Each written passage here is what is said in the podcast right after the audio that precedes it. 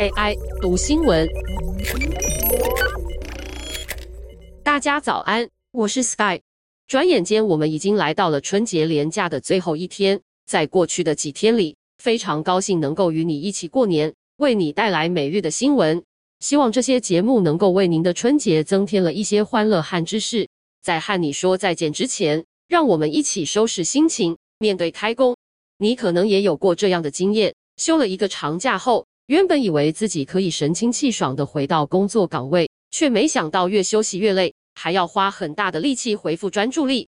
放假的本意是让人放松休息，放下烦心事物，享受生活。但无论你的假期是赶行程、玩通宵，还是每天睡到自然醒，醒来玩手机，到头来似乎都还没有休息到，假期就结束了。明明假期间不用工作，怎么还那么累呢？专家指出，很有可能是你的休息方式出了问题。联青诊所副院长苏胜杰分析，真正的休息不是软烂，而是追求平衡。这跟汽车保养是一个道理。保养汽车最好的方式不是熄火不开，而是找到适合自己的速度稳定前进，才是最健康的做法。但是现代人的油门刹车经常故障，有些人是放不掉油门，有些人却是踩不动无法加速。无论是哪一种，失控的汽车最终将导致危险。因此，休息不是放假才要关注的议题，而是在日常生活中就应该刻意练习。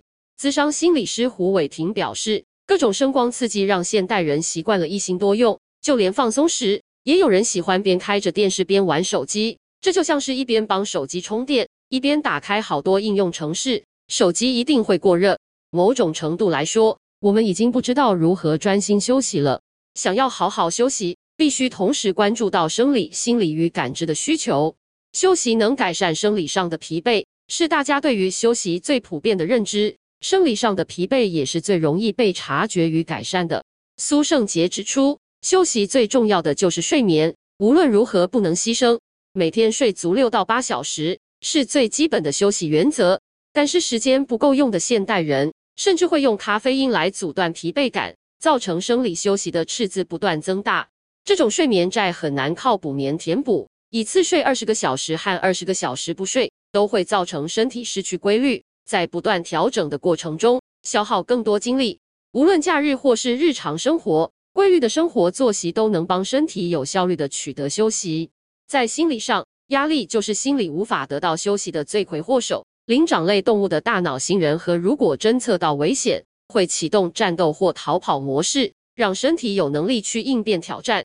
苏胜杰认为，现代人虽然已经没有被狮子追的生存压力反应，可是心理压力却是更长久且难以消除的。现代人时常处于精神紧张状态，杏仁核感知到危险，时时处于战斗模式，自然会感到疲惫不堪。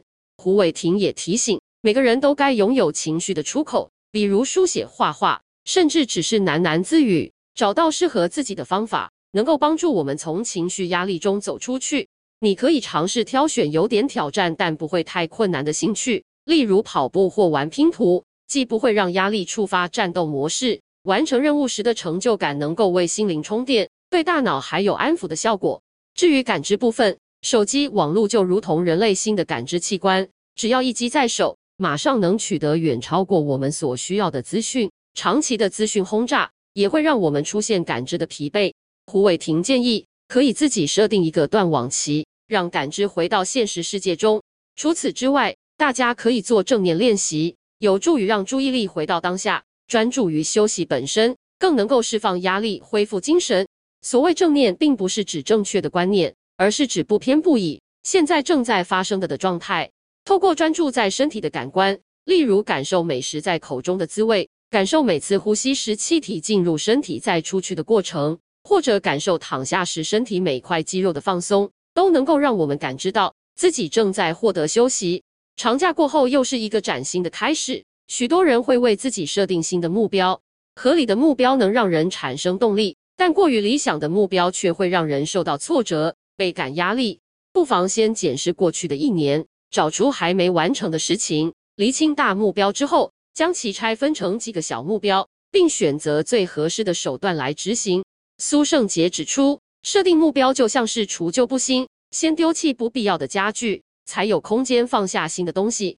因此，最简单的不是要做什么，而是不要做什么。举例来说，如果想要改善身材，与其一开始就设定天天去健身房的目标，不如先从停止喝手摇杯开始，反而容易得多。长假的最后一天，至少将完整的半天留给自己，回顾长假期间的收获，并规划合理的下一步目标，借此达到收心的效果。沉淀之后再出发，才能够挥别压力与疲惫感。以上文章由林以璇撰文，技术由雅婷智慧提供。